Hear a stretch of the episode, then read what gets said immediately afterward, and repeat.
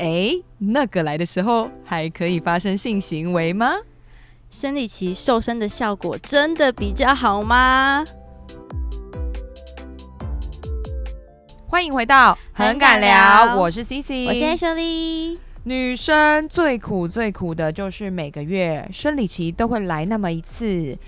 不是真的生病，但却比生病还痛苦。嗯，哦，痛苦指数可能甚至比你感冒在家休息还要更生不如死。真的，对很多女生呢，生理期来是会痛到躺床不能动的。那严重一点，甚至还会头晕想吐。真的耶！而且因为男生真的没有生理期，对他们不懂，对他们永远都不知道我们到底有多痛苦。对，但我觉得这有可能就像男生被踹到下体的时候那种痛，也、哦、好像也是。对，我们也不知道，他们也形容不出来，没错，有多痛。我听过一个说法是，他说感觉是有一种绝望要世界末日的感觉。我想说是有这么严重，他的世界末日是怕受伤吧？就是绝子绝孙啦，那个被踹到下面。没有未来的感觉的，对啊，女生可能生理痛也有一点这样，就啊痛到我觉得我人生再也没有办法振作起来了，怎么会这样？我没有办法工作。真的耶，那一个礼拜真的是。对对对，痛。所以但是呢，其实我们有一个很奇怪的事情，就是。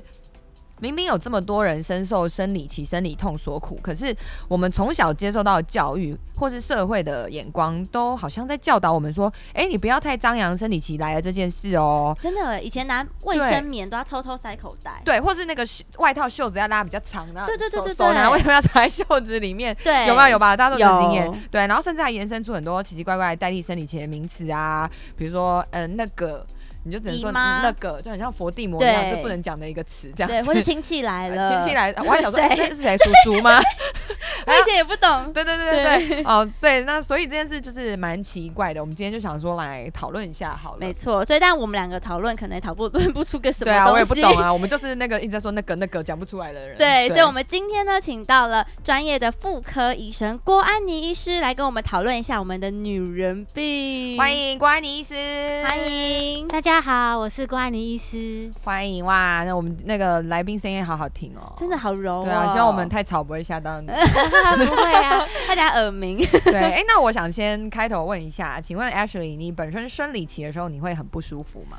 我觉得我高中时期是最最最痛的时候，哎，就是我生理期来是会痛到我没有办法动。然后我之前有一次我印象很深刻，是那时候考期中考，天哪！对，然后我就痛到我真的受不了，就趴在桌上一直哭，因为我真的没有办法动，啊、然后一直考数学，我印象真的很深刻，哦、好痛苦啊，很痛苦。然后我就考完之后就觉得太痛苦，然后就趴上一直哭，然后就在地板上一直滚，因为真的太痛了，哦、痛在地上滚。对，可是我不想吃药，因为我很讨厌吃西药，我觉得那是、嗯、就是对会伤身体啊，或是有抗药性什么，反正我就很不喜欢，所以我就让他这样痛。所以通常都是前三天我会超痛苦的。哦，就是来的那三天，刚来那三天。对，但我。近期就是有调理身体，所以我现在来就顶多闷闷的、酸酸、酸酸的，但是不会到以前那么夸张。但你那时候会不敢跟老师讲吗？就老师也不知道你这个同学到底考试的时候怎么会这样，还是他们知道？欸，其实不会，我从小就没有在避讳，只要讲我就是。经经期来之类的哦，你是不是受美式教育比较多啊？我也不知道，因为以前可能拿着卫生棉，嗯、大家都会说：“哎、欸，月经来，月经来这样子。”我说：“啊，就来了，那不然怎么怎么了吗？”哦、这样，所以其实我在就算就是男女合班的时候，嗯、我也是就直接拿着卫生棉，我就可以拿在走廊上直接走，然后就去厕所换。对，我不会一定要塞口袋或塞在衣服。哦，这样蛮好的。对啊，那那 CC 呢？哎、欸，我就是那种从来没有生理痛过的人呢、欸，嗯、我这辈子没有生理痛过。好讨厌、喔，嗯哼，这是跟我想我想问一下医师，这是跟就是身体有关吗？还是它是？天生的，一般统计上月经来会经痛，大概就是四十到五十趴，事实上也不少哦。对，然后会会痛到说不能上课啊、上班的，大概有十五趴。哦，对，那一般经痛的话，我们会有分原发性跟续发性的。原发性就是它没有长东西，可是它月经来的时候也是会很痛，甚至也是会痛到没办法上班上课。那续发性一般就是可能。子宫卵巢长东西比较常见的就是我们说的子宫内膜异位症，哦、像肌腺症、肌腺瘤啊，或者是巧克力囊肿。哦，对，就是像前一阵子不是出血很大开刀的，它就是属于那个报纸上写的肌腺症啊，子宫内膜异位症。嗯。嗯，所以其实如果今天呃生理期来会很痛的人，就是有可能有一一定的几率是刚刚说的续发性，所以就是会痛人最好就是赶快去检查。还是说其实这个没有关系？一般原发性跟续发性的经痛方式会比较不一样。嗯，对，原发性的话，有时候是出经来它就开始痛，那它可能是月经的前来的前一两三天痛。那、哦、然后吃吃止痛药效果就很好。那续发性的话，有时候它不是出经就痛，它是等月经来了一段时间，然后它的子宫或卵巢开始长出东西了，它才会痛。它的痛法会在月经还没有来之前就会痛。然后一直甚至痛到经期尾声到甚至结束都还会痛，他看他流的状况的大小。哇，对，那也有人如果说瘤长得很大，越来越来越大，他有三百六十五天都在痛的，哦，好不舒服，哦。对，那每天都在经痛，每天都在吃止痛药。临床上病人像这一类的还不少。我觉得一个月痛一次就已经很痛苦了。对啊，那可是可是像刚刚讲的这个例子，他不是就早就应该要去看医生去解决这个事情吗？有有，那因为像是子宫肌腺症的话，它它整个子宫就是长肌腺瘤。那一般我们手术的话，我们大概只能做减肌手术跟吃药物控制。他如果要整个病灶完全没有，他就是要把整个子宫摘掉。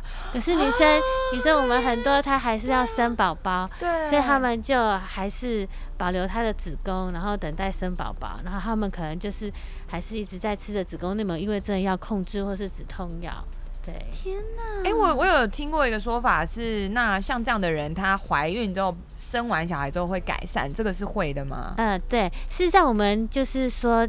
呃，子宫内膜异位症，它事实上是一个文明病。嗯，在古时候的话，没有那么多，因为我们现在都晚婚，哦、所以以前古时候的人都说：“哎，你经痛，你结婚就好了。哦”事实上不是结婚就好，哦、是它是生小孩才能结 婚会好。因为因为古时候结婚跟入门喜，就是马上有小孩是差不多同步。哦，对，所以有些男生就骗说：“哎，你经痛嘛，那我们在一起。”就不会经痛，哎，是错的，哎，是错的。哎，这个我们这一集不是生理期吗？变成怎么脱单了呢？是要生小孩才有效。哦，生小孩的话会让子宫内膜异位症的细胞会休息，所以就像是吃药一样，是天然一个保护功效。所以以前的阿嬷都生很多个，因为她子宫就不会痛。对，所以他们以前，说他为了子宫会痛，就你生小孩，是他们以前都连生好几个，有没有九个、十个？现在我们都很晚生，对，可能子宫都已经长出东西来，然后再怀孕。对，所以他们以前可能他也有带这样的体质，可是他连生好几胎，他那个病就不明显了。哎，那有相反过来的吗？就是可能本来没有不舒服，但是生完小孩之后反而。不舒服的那也有啊，也有。那通常就是太累了。妈妈有时候对有些人，她可能子宫没有长东西，然后她生完小孩有时候太累。我们女生如果是太累了，睡眠不足，有时候经痛就莫名的就变得比较明显。哦，这个倒是真的，就是你身体状况不好，影响到妇科，就是本来就会啦。对，就是你你平常没有照顾好身体的话。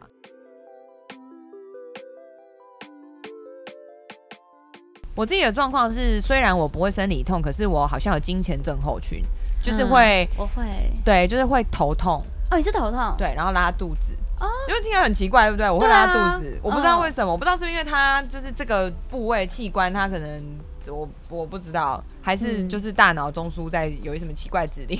我是经期来的时候会拉肚子，但是我经期前是忧郁。我以前有个状况，就是我有有每个月大概会有一次会乱发脾气，就有人被我骂爆，然后我就想说，到底我今天怎么了？是天气不好吗？然后隔天生理期就来了，然后我就发现说，哦，我现在就找到一个规律，是如果我今天突然变得很暴躁，我就知道，哦，那可能是明天生理期要来了，我自己就要知道今天的暴躁要收敛一点。哦，对，对我也会。那医生这是什么样子的问题啊？这是肌前症候群，因为我们月经来之前荷尔蒙有一些会浮动。那有一些比较敏感的女生，她就会有像金钱症候群，有包括心理跟生理。心理可能有时候就，嗯、呃，你看她本来平常很温柔，突然就变得很暴躁，或是说一直吃一直吃。哦，对对，食量变大，食量变大，或者一直睡一直睡，反正她就是会呃特别累，情绪暴躁。像临床上我有一个就是她男朋友带过来，她说医生，我我这女朋友她每个月都固定时间要打我这样。他每次打完月经就来了。对，他觉得他他这个一定是跟。荷尔蒙有关系，跟经期有关系，它是经前症候群。然后身体方面有可能就是呃乳房会肿胀啊，或是有些人会头痛啊，胀奶。对，那这些都是经前症候群，跟荷尔蒙浮动如果比较敏感就会出现。那那个情绪暴躁的部分是有药医的吗？如果说它不影响他的日常生活作息，我们有时候哎你知道自己可以控制，那就算啊。如果说太严重的话，有时候我们会给一些药物做帮忙这样。哦，还有长痘痘什么的哦，对，这个很明显，还有皮肤变差，对对对，对，我觉得也会。那我想问一下 CC，你有没有遇过就是因为生理期有非常尴尬或是很惨的一些经验？有啊，哎、欸，我们做这一行，其实我自己觉得很辛苦的一个地方是，我们做秀走秀的时候，嗯，我们都要。穿秀服嘛，嗯、然后其实穿秀服我们有个规定，说你里面只能穿丁字裤，肤色丁字裤。哦，嗯，对对对，因为如果穿一般内裤的话，会有那个内裤痕，那其实走秀的时候会从衣服透出来不好看。嗯，但你知道丁字裤，如果你生理期来的时候，你要怎么办？塞棉条。对，你要不就塞棉条，要不就是吃那个就是停经延经药。就是我是不建议这种方法，我自己其实也没有试过吃，因为我觉得还是对身体不太好。对，那可能就是。塞棉条，可是有时候量真的很大。比如说，如果呃第二天我们说量比较多嘛，啊第二天你就是要作秀，而且你不像一般人说，呃你塞个棉条垫个卫生棉，然后你就去上班坐办公室好好坐着，你也不要乱动，就不会有什么事。我们没有，我们走秀都走超大步，你就是那个腿都跨超开，嗯、那个棉条什么卫生棉都会倒来倒去的啊，那怎么办？就是一定会变形。然后我自己就有遇过，就是我在上场前，我们还是穿自己衣服彩排的时候，就因为这样就沾到自己的裤子。对，那你就会觉得很恐怖。那我等下要是穿秀服也沾到人家品牌的秀服怎么办？对对，对，所以我自己就觉得这个蛮辛苦的。那医生，我想问一下，就是像刚刚 Cici 说的，我们吃延经药或是停经药，这种对身体是会有什么就是影响吗？嗯，暂时性的事都还好，像我们有些。可能是运动员嘛，oh, 他们月经来，他们表现可能就会很差，他们就会用眼睛药，或是小朋友说大考啊，像那种很经痛的，oh, 他不能考试，我哭我的哭，对对对，对。对 对，所以他们就会来拿眼睛药，或者是很重要的，像是。呃，蜜月旅行啊，或者是结婚，哦、那他们可能就是特殊状况就演一下，事实上也还好，偶尔一次这样子，就不要太长就对了。对对对。哎、欸，那如果延经，假如说去蜜月好了，延经、嗯、的话，那会影响到生育部分吗？哎、欸，对啊，会不会延经不是避孕药哦？哦，就是。但啊，因为其实我好像听说生理期来就是因为呃身体原本在受孕状态，但是没有受孕，所以它的子宫内壁就崩落。对对对对对。所以其实延经药是让一自己一直处在受孕状态，子宫内壁不要崩落嘛。就是我们模拟它那个荷尔蒙，嗯，就是让它持续延续，然后等到它可以来月经，我们就把那个药停掉，它瞬间就是掉下来就会来了。哦，所以照这样讲的话，是怀孕蜜月的时候。吃延经药还是可以有受孕的可能，因为它还是还是比较高。对，但是但是我们一般是不建议说，呃，你今天吃眼睛药拿来做怀孕的准备。哦，对，它只是有时候可能是呃开心啊、度假用的。对对对，如果真的要生育的话，是希望不要吃任何药物，这样会比较好。那刚刚讲到眼睛药，我想要再问问避孕药的部分，因为有时候呃，可能有些人不是会是那种就是。一天一天的那种一颗一颗的，对，哎，对，事前的，但是也会影响到身体嘛？事前避孕药的话，一般如果你没有肝肾功能问题、血栓的病史、没有凝血因子的问题，不是这样子的体质的话，你用避孕药是安全的。嗯，对，所以要先问过医生适不适合用口服避孕药。那会影响到后期的生育？不会啊，你停掉下个月就可以生育了。对，它是暂时性的，只有你那一个月单月有吃才有避孕效果，你下个月没吃就没有避孕效果。因为我朋友他有在吃，然后 他有跟我分享的是说他在吃的那几个月，就是呃经期来的东西会变少。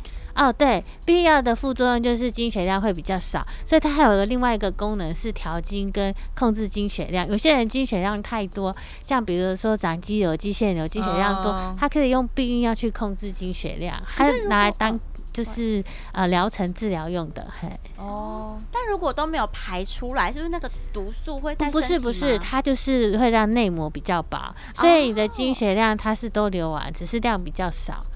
但是像刚刚讲那个用来治疗那个肌腺瘤的出血量这个问题，它就是长期在吃避孕药，哎，对不对？嗯，对他们有时候就是调半年到一年这样。可是避孕药也有很多人，他就是可能这一辈子他只生了一个，可是他其他时间都有在规则性行为，可是他不要小孩，他们也是都长期服用，因为我们更年期大概是四九五十嘛，对，你要。不不生之前，他们也是有时候避孕药就是十几年、二十几年这样吃，吃更年期之前这样。对呀、啊，对呀、啊。但他不会因为说我太常吃避孕药，导致我以后真的想生的时候生不出来。嗯，不会不会，不会。但是如果你避孕药吃的比较久，一般像半年到一年，我们都会建议休息个一两个月，因为你有时候避孕药吃太久的时候，内膜有时候副作用太饱，有时候月经就不来。或者是说你吃的比较长期，你停下来的时候，你自己月经发动，有时候它会会需要就是再适应一下，有时候是三个月的修复期，会慢慢在自己规则排卵。而且我那时候我朋友跟我分享的是他他是经痛很严重的人，但他吃避孕药之后都不会痛嘞、欸。对对，避孕药也可以拿来控制，就是我刚才说的原发性经痛啊。对，就是没有长东西的，可是他们经起来的时候会痛，避孕药也是是另外一种。就是治疗的方式，还有金钱症候群也是，它可以让你的荷尔蒙就是浮动不要那么，所以他们就会感觉就是经痛跟金钱症候群也是会比较缓解。觉得一定很多女生受经痛所困，嗯，对，就想问问看医生，就是如果真的是经期很容易不舒服，或者是会痛的，有没有什么就是可以舒缓它的方法？像是热敷吗？还是什么？嗯、像原发性经痛的女生，她临床上统计，如果她们都有规则做有氧运动，就比较不会痛。哦、对，像我临床上常常问到原发性经痛女生，她们几乎都不太做运动。像你。有有氧运动是指心肺哦，心跳会快，比如说心跳会飙到一百四十下，哦、然后一个礼拜两次，一次可能做三十分钟，嗯、因为你平常就有让你的血管收缩扩扩呃，就是有在运作。哦、但是你月经来的时候，你的子宫事实上是抽充血的，哦、你的血管事实上会扩张收缩。如果你平常没有这样子去训练它，月经来的时候对它的身体是一个很强的挑战，它不舒服就会比较敏感。所以有氧运动事实上有改善的效果，然后。另外发现他们是有饮食不均衡，有时候缺钙缺镁也是会，哦、然后他可能补充一些均呃维维他命啊，均衡饮食对。然后另外月经来的时候可能就喝热饮，热或是暖暖包都可以舒缓。所以像是什么红枣茶、姜茶、黑糖茶那种都是真的有帮助。就是热饮的部分会缓解不舒服哦，哦，只要热饮就好，呃，喝什么没关系。但是不可以吃活血的，像麻油人参酒，嗯、或是一些、哦、呃补的，像有些人他经痛，我们临床上有人就是像呃中将汤，或是有时候会补补、嗯、那个汤这种，呃对对对，但是非经期的时候才补，经期的时候补这些是活血，你经血量就会大，会会对。到贫血这样嘛，就失血过太多，对，他就会流不止。有时候医生还要给他宫缩药、止血药，然后把它综合起来。所以补的东西不是在经期的时候补，是结束的时候。因为很多人月经常会觉得不舒服，就想去喝热汤，就想去吃个或者说我现在就是流血，我就是要补血，对对对对对对对，吃猪肝、吃猪肝那些东西那是还好，但是不要加活血，像麻油啊、人参啊、酒，在经期的时候这个不要用。那吃止痛药会对身体有什么影响吗？止痛药的话，一般大家都想说，哎、欸，尽量忍不要吃。可是当你很痛的时候吃，事实上止痛药就没有效。对，哦、因为它是要痛的之前吃，对不对？对对，要轻微的时候就要吃，它才压得下来。哦、因为它已经释放出前列腺，然后这个痛的部分已经释放出来，你要等它自己代谢掉。哦、那么止痛药是抑制它不要分泌，所以你在它一开始你就要吃，先抑制。所以它已经很痛，已经分泌一大堆，你要等它这些分泌完代谢掉，你才不会痛。所以止痛药如果很痛的时候吃是没有效的。哎、欸，可可是我觉得问题应该是说，到底呃，当然我痛感压下，我可以继续正常工作干嘛的，但是到底一直连续吃这个东西会不会？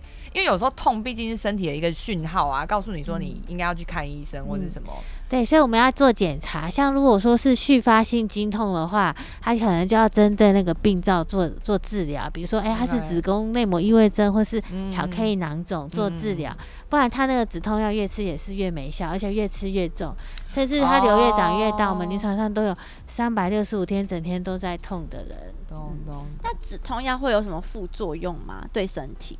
止痛药就是多多少少都会生伤肝伤肾，因为所有的药物都是需要经过那些代谢。嗯嗯嗯。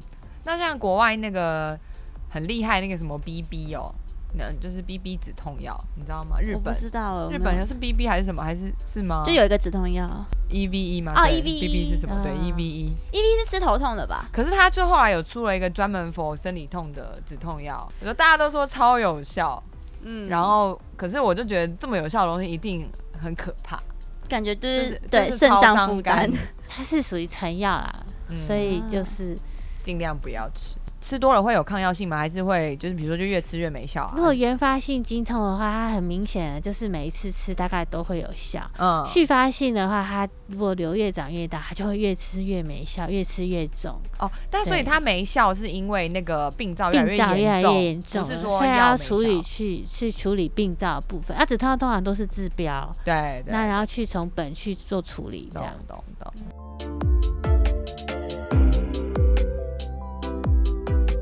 那 Sissi，你有没有就是生理期来最讨厌什么事情，或是遇到什么事你会真的很不开心？哦，就是有经验是，比如说前任他就会，我真的觉得台湾的健康教育可能有一点问题，不然就是那个人的问题。你知道我我跟那个人在一起很久之后，他有一天才跟我说啊，所以女生生理期不是只有来一天哦。我就觉得是不是其实就算我们有上健康教育，可是男就是。男生对于没有发生在自己身上的事情，生理期这件事情还是有很多的不了解，而且我超受不了，就是每次生理期来，好像真的，假设我真的脾气比较暴躁，好了，男生就会说啊那个来哦，就是就反正很挑衅，或是或是他们有时候也不是男生，就是都会可能对于一些比较。嗯，女主管或是女同事啊，他们就会，比如说被他骂的时候，他们就会在私下讨论说什么，他就那个来啊，就这样，就有一点没礼貌，而且还会说他更年期哦，你更年期哦，超过分，就是这样，有一点不好。对，而且更年期其实说真的是一个很不舒服的一个阶段，所以我还没经历啊，但我妈妈很不舒服。对，我觉得其实我觉得如果这个人真的因为更年期对我发脾气，我我体谅他，因为我看过我妈妈更年期有多不舒服，容忍度可以再宽一点。对，就是大家不要用骂人家是更年期或者是那个来。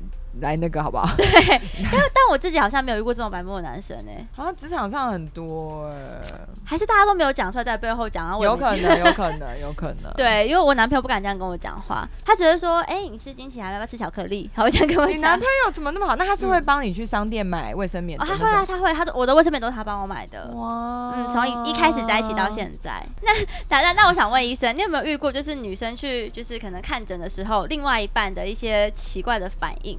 我临床上有遇过了，就是就是男生他们不喜欢戴套，可是又怕会中奖，所以他有一些是专门挑生理期的时候做功课。对啊，结果有一次他的女朋友来的时候，哎、欸，我发现，哎、欸，她她怀孕了，然后她男朋友说，哎、欸，我都是生理期，怎么会怀孕？他看到红就就做功课，可是他那一次是排卵性出血。所以他看错时间了，你知道我们女生有的时候排卵也会有点出血，然后她见红就性行为，她就以为是生理期是安全的，结果他就怀孕了。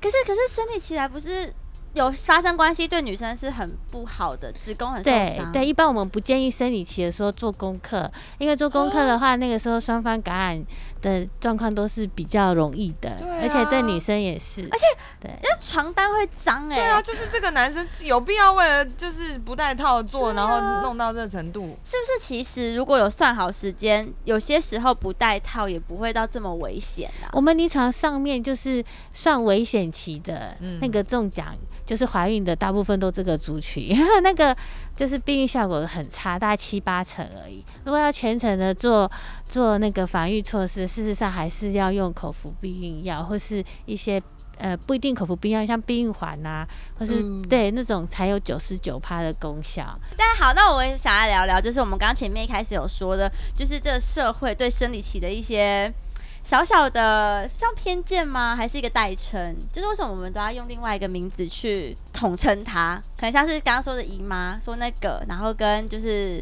亲戚来这样。因为我自己知道，我以前看过一部电影，它是在讲印度的文化。它其实印度妇女啊，一直到前几年，她们生理期来的时候，她们都是用一块很脏的布，然后垫在自己下面。对。然后她们洗那个布的时候，还不能被别人看到。就是如果就是那是对他们来说是一个不洁净的东西。所以然后那部电影他就是在拍说啊，有一个呃男男性，就是他是一位丈夫，他就发现说，哎、欸，呃家族中的女性有这个状况，嗯，他们就开他就开始研发简易、成本很低的卫生棉给这些人使用。嗯，可是他当初推出这个东西的时候，还被整个印度的社会挞伐，说，哎、欸，你怎么会去就是碰女人的秽物这种东西？秽物，就那个污秽的那个秽。呃对，他就是他其实是想要尊重女性，他觉得印度的孩子就是从这些女人身上生出来的，啊、可是大家却觉得他们是很不洁净的，其实是不对的事情。我不知道是不是跟宗教信仰文化有关系，但反正这这这件事情，因为这个人他后来就变成卫生棉之父，印度的卫生棉之父，呃、然后因为他做这件事就改善了。就是大家也都可以开始买得起便宜的他研发的卫生棉。那刚刚自己聊到这个，就是说到卫生棉，我突然想到一个问题，想问医生，就是我们会建议多久要换一次啊？因为有些人，我甚至我有一个朋友真的很夸张，他会早上用夜用的，然后一整天才换一次卫生棉，就是晚上。一般我们会建议大概两三个小时就换一次，不能到一整天。对啊，对啊，因为我那时候听到，我觉得很。惊讶，那那应该是说它的量也是没有很没有很多，所以可以一一条撑到底。因为我也想说，有时候其实到后面四五天真的量比较少，哦，那我们真的也是要两三个小时换一次嘛。其实有时候会觉得有点浪费，对对对，就打开哎没东西要换吗？对对对。那医生的建议呢？一般如果说你后期，我们会建议用薄一点的，它比较厚的话，对，比较厚的话，它可能会比较闷着潮湿。然后女生她闷着潮湿，如果私密处常常流汗闷在湿湿的地方，它就很容易会发炎。嗯，哦，原来是这样。哎、欸，我我好奇想问你们有尿道炎过吗？有，我这辈子没有尿道炎过。哎，我的尿道，我有尿道炎那一次是我在澳洲工作，然后那时候是憋尿，哦、我第一次我真的吓坏了，因为它那个痛真的是。难以言喻，你就是你只要很痛，我跟你说，你就是刚上完厕所五分钟，你就觉得你又想上，然后你去上之后，就你你上出去那一刹那，可能一滴两滴，可是你会觉得那一两滴都是有一千根针在刺你的美眉，很痛苦。我就我这一生就那一次，然后我就我就吓到，我就再也不敢憋尿。嗯，那那那尿道炎是就是只能。比如说吃维他命、抗发炎药，等他自己好这样子。我那时候是吃消炎药跟一些莓果的东西，哦、我不知道我说没有概念，而且在国外，嗯、我就带自己的消炎药。对，哦、那医生有没有建议？如果遇到一般像这样尿道膀胱炎的话，可能就要吃抗生素了。对，它症状就已经很明显。哦、那有些人他还会血尿，就是整个尿啪都是血，还有、嗯、整个膀胱也都发炎。那女生会比男生比较容易，所以一般我们都会建议女生每天要多喝水，一般一千五到两千。如果你有运动流汗，就再加上去，可能两千两千五。那我们的尿道比较短，所以很容易发炎，所以多喝水，多尿尿，不要憋尿。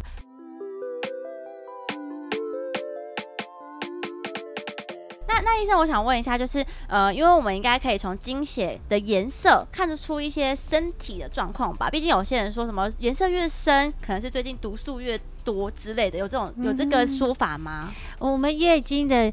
经血它事实上会有各式各样的颜色，就是说，呃，你量比较大的时候，它可能就是鲜红色，哦、或是刚来的时候量比较少，它可能是粉红色，或是尾声你快结束，它就会呈呈现像是咖啡色。对，所以你跟月经的期间，你上血的各种颜色，你事实上都应该都看得到。哦、所以它不会是有特殊的颜色，它是呃不同的颜色代表你血量的状况。那你怎么样判断你月经是不是一个正常的？一般我们月经大概就是二到七天这个范围，嗯、然后每一次大概二十。一加减七就是二十呃二十八天加减七，就是二十一天到三十五天这个范围来。嗯、然后月经来一次的量大概就是三十五 CC 附近。嗯、如果你白天用日用型的，嗯，两个小时就会满，那你就是太多，你就要做检查。哦，就看医生。对，有时候可能子宫下有长肌瘤、肌腺瘤，或是内膜长东西，那那异常的量就要看是什么。但它不会痛。不会痛，能量很大，但不会痛。嗯，也有啊，肌瘤有时候就不会痛啊，真的吗？还有积血量大啊，那搞不好我不会痛，但其实我有状况。我觉得可以定期检查，我都会定期去做什么抹片跟就是子宫的所有检查，因为我觉得子宫是很容易受伤的一个地方，它真的很需要受保护，所以我可能会一两年，虽然我知道好像是半年、一年就要检查一次，对不对？抹片我们就是一年一次。对对对对对。那如果有长东西的话，可能三个月、半年追踪。哎，那我很好奇一件事，就是我们知道。有一些人他的经期是乱的，可是他好像也没什么事情，就他可能二十五天、三十五天都一直跳来跳去。他这一年没来的那一种。对，然后 他他好像也没有什么事，然后后来也怀孕结婚了，这个是会有影响。像这听起来有的时候就比较像是多囊性卵巢的患者，对，他可能是一个呃慢性不排卵的疾病，可是他还是会受孕。如果先生做功课那一天正好他排卵，还是会受孕。哎呀，刚好他那一天正好排卵。还是有，还是有机会，有一些有些宝宝要来，他们只做一次功课就中奖了。哦，我也觉得哎，那那种一年没来的呢？一年没来，我觉得应该要检查啦。对，那一年没来，有的时候是是卵巢根本就是没有在排卵，或是说它甚至就已经是卵巢早衰都有可能。更年期要来这样吗？对，就是也太早了吧？嗯，临床上就有三十几岁啊，也有就是大学生，月经不来检查，她卵巢就早衰了。那个是就不可逆了，就不回来了吗？对，她测了卵巢就是库存量都没有了，卵卵子都没有了。有些是天生，有些是可能后天有生一些疾病，或是吃到一些有毒物质造成的。天哪，什么样是有毒物质啊？就环境污染物啊。Oh my god！哎哎、欸，我听说一种说法，什么抗生素吃太多会生不出小孩，这是真的吗？是这个说法是正确的吗？呃，所有的药物多多少少都是会有一些副作用的，嗯、对，但是一般也不会到需要长期一直吃抗生素的状况。哦，嗯、就是你偶尔那段治病的期间吃是应该是不会。对对对，那通常会可能会让他像卵巢早衰，有些是自体免疫的问题。啊、对，有时候哎。欸月经不来，发现她卵巢早衰，再回去查她自体免疫，她事实上有一些自体免疫的问题，比如说干眼症啊、红斑性狼疮啊，她那个发作的时候会攻打自己的器官，她连卵巢也会攻打。天哪！嗯，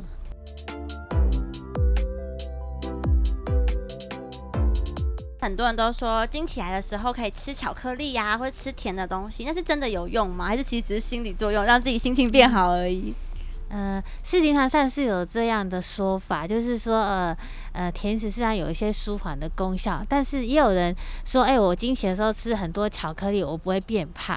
哦、对，他说，哎，但是事实上，那个那个巧克力它大量的时候，里面还是有咖啡因，那那量大的时候，它也会造成经痛变严重。然后另外，哦、另外就是血糖一下太多太高飙高，也是会造成反效果。哦，对，然后月经来的时候吃过量不会变胖，它事实上也是一个假象。一般我们月经要来之前，女生事实上生理会有一点点就是水肿，它是一个生理代偿。它因为你生理期要来的时候，它它怕你就是出血量，所以它会对，所以它会先储存一点水。有些女生可能怕零点五到一公斤，然后月经结束之后，它不需要那个。他自己会代偿掉，它是一个生理的反应，并不是说我月经来吃很多就不会 胖。等下回家分享，我就是那个经前来是水肿超严重的人，我的体重会多两到三公斤，是真的很明显。是怀孕吧？不是，是在我每一次经起来大概前三天吧，我就开始整个人很肿，我就知道哦，我月经要来了，然后。我就是走了之后，我会整个消掉，就是我连穿裤子都很明显，就是经起来前三天你会紧到一个绷，哦、然后走掉之后就开始变松。哎、欸，那我想问，就是既然呃我们生理节的时候会流那么多血啊，什么身体，然后又会疲劳很累什么，所以是不是其实应该要吃更多的东西来，就是给细胞修复的机会？因为毕竟它是子宫内壁在在脱落有伤口这样。嗯、月经来出血的话，通常要特别补。铁的食物，铁铁的食物的话，你看没有煮之前它是红色的，对，它就表示富含铁的食物，哦、像牛肉啊、猪肝，白肉是白色的，就鸡肉、鱼肉，它就没有那么丰富。哦，对，在这一类的，还有就是青菜、水果含铁丰富，也都可以补充。哦，嗯、就是红肉跟青菜、水果、矿物质的东西有铁的。所以其实听起来就是饮食均衡，然后吃对东西，其实也会舒缓很多经痛的问题耶。嗯嗯嗯嗯，不一定要吃巧克力啊，就是是心情开心，心情啊，就是吃甜甜的东西这样子。对对。哎、欸，那我其实很好奇一件事，就是网络上我有看到有人在说，他会特别在生理期的时候瘦身，就是。这是我实在不懂哎，为什么生理前段很虚弱啊？可是他却会利用这段时间来瘦身，所以这是真的吗？真的可以变瘦吗？还是我们生理期的时候，女生事实上是出血的一个状况，那她的免疫力跟体液的这份都是比较差的，嗯、所以我们医生是不建议经期的时候做剧烈运动哦，对，那他如果说利用经期瘦身，他可能就是你，比如说呃，比如说我们。就把它当做，哎、欸，你生理期的时候可能是有一点点小生病，那再更操它一下，那就好像身体它就是会更衰衰退、衰弱这样子哦。对，然后拿来瘦啊，对对，然后拿来当瘦身，我觉得这个方式不是很好啦，对，就不是那么健康的一个。对对对对对，应该就好好休息就对了。对，好好休息还是正常。呃，如果想要剧烈运动啊，还是在正常非经期的时候比较适合。举例来说，因为像我们有健身习惯的人，我们可能没有办法说生理期来来那一周我们就都不运动，嗯，因为可能我们一周就是至少去健身房三四次，嗯嗯，那。呃，我是听过的说法说，那就是健身的时候就不要做下肢的，会怎么挤压到腹部的运动，是这样吗？嗯、还是说其实也还好？他的理论可能是说，尽量不要做造成经血逆流的运动。哦，经血。对，比如说我们月经，事实上多多少少就是经血都会有点逆流，它会从内膜跑到输卵管，输卵管就。掉到我们的肚子，啊、对，什么意思？就是你月经里面，对啊，月经来的时候，通常还是会经血有点逆流，它本来就是通的。可是我们正常的女生在跑错地方的子宫内膜细胞，它会，我们有噬菌细胞，它会把它吃掉。可是有一些特殊的女生，就是临床上我们发现，比如说有自体免疫的女生，像红斑性狼疮啊，哦、或者是呃僵直性脊椎炎，或者这一类有自体免疫疾病的女生，她、嗯、们。通常跑错地方的子宫内膜比较弱，就是就会比较容易变成子宫内膜异位症。子宫内膜异位症就是子宫内膜的细胞跑错地方，可是它的细胞没有办法去分辨，没有办法把它吃掉，然后那个细胞就在不同不对的地方长起来，就变成子宫内膜异位症。所以这一类女生的体质就也就比较容易是子宫内膜异位症的患者。哇，今天听完医师的分享，就觉得，哎，女生真的辛苦啊。嗯，就是小这个感觉，整个身体这么大，它是一个小小的一个部位的器官跟系统，但是没想到要顾它还蛮全面性的。对啊，影响到生活也蛮全面性的。对，所以呢，真的女生在进入青春期之后到更年期呢，呃，每个月都要这样辛苦一次，真的辛苦所有女生朋友啦。大家。对，多多照顾身边不舒服的女生。没错啊，所以如果身边有男生朋友听到这集的话，拜托请多多体谅他们，好，不要再因为他发脾气，你就在那边呃那个来哦，就是不要又这样，哦、好不好？自惹毛哎，不要不要骂他或是嘲笑他，好不好？对，那如果可以，就是贴心点嘛，就煮个汤啊，买个茶，对啊，或对他特别柔声柔气一点啊，对不对？嗯、搞不好，呃，你本来想追那个女生，她哎对你哎追到了，对，嗯。好，那最后大家有什么问题、建议，或者有想要听的主题，都可以 email 或者在评论区上跟我们分享哦。很敢聊，我们下次再会，拜拜。谢谢医生，谢谢医生，谢谢，拜拜。